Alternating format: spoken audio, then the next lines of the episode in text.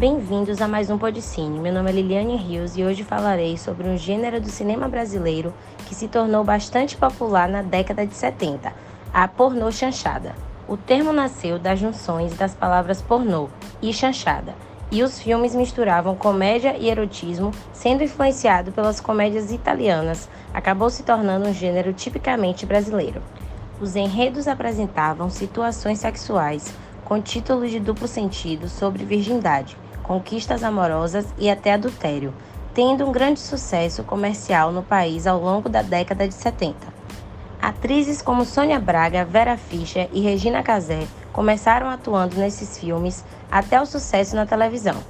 Entre os títulos desse gênero temos Dan Triplas Coração, protagonizado por Antônio Fagundes, Gina Staff, Neila Torraca e Cristiane Torlone. Na história, o governo é forçado a interferir em uma escola religiosa após problemas administrativos acontecerem. Esperando para comunicar sobre essa interferência aos responsáveis pela escola, o interventor adormece e acaba tendo sonhos bem diferentes, para não dizer pornográficos. Pegando carona em Grace, nos tempos da brilhantina, temos o um musical Nos Tempos da Vaselina, que trata de uma comédia para denunciar o preconceito que sofriam as pessoas do interior quando chegavam à capital. Com o título de duplo sentido, Os Bons Tempos Voltaram, Vamos Gozar Outra Vez, foi lançado no ano que terminou a ditadura no Brasil, sendo dividido em duas histórias, com a primeira se passando na década de 50 e a segunda durante o golpe de 64.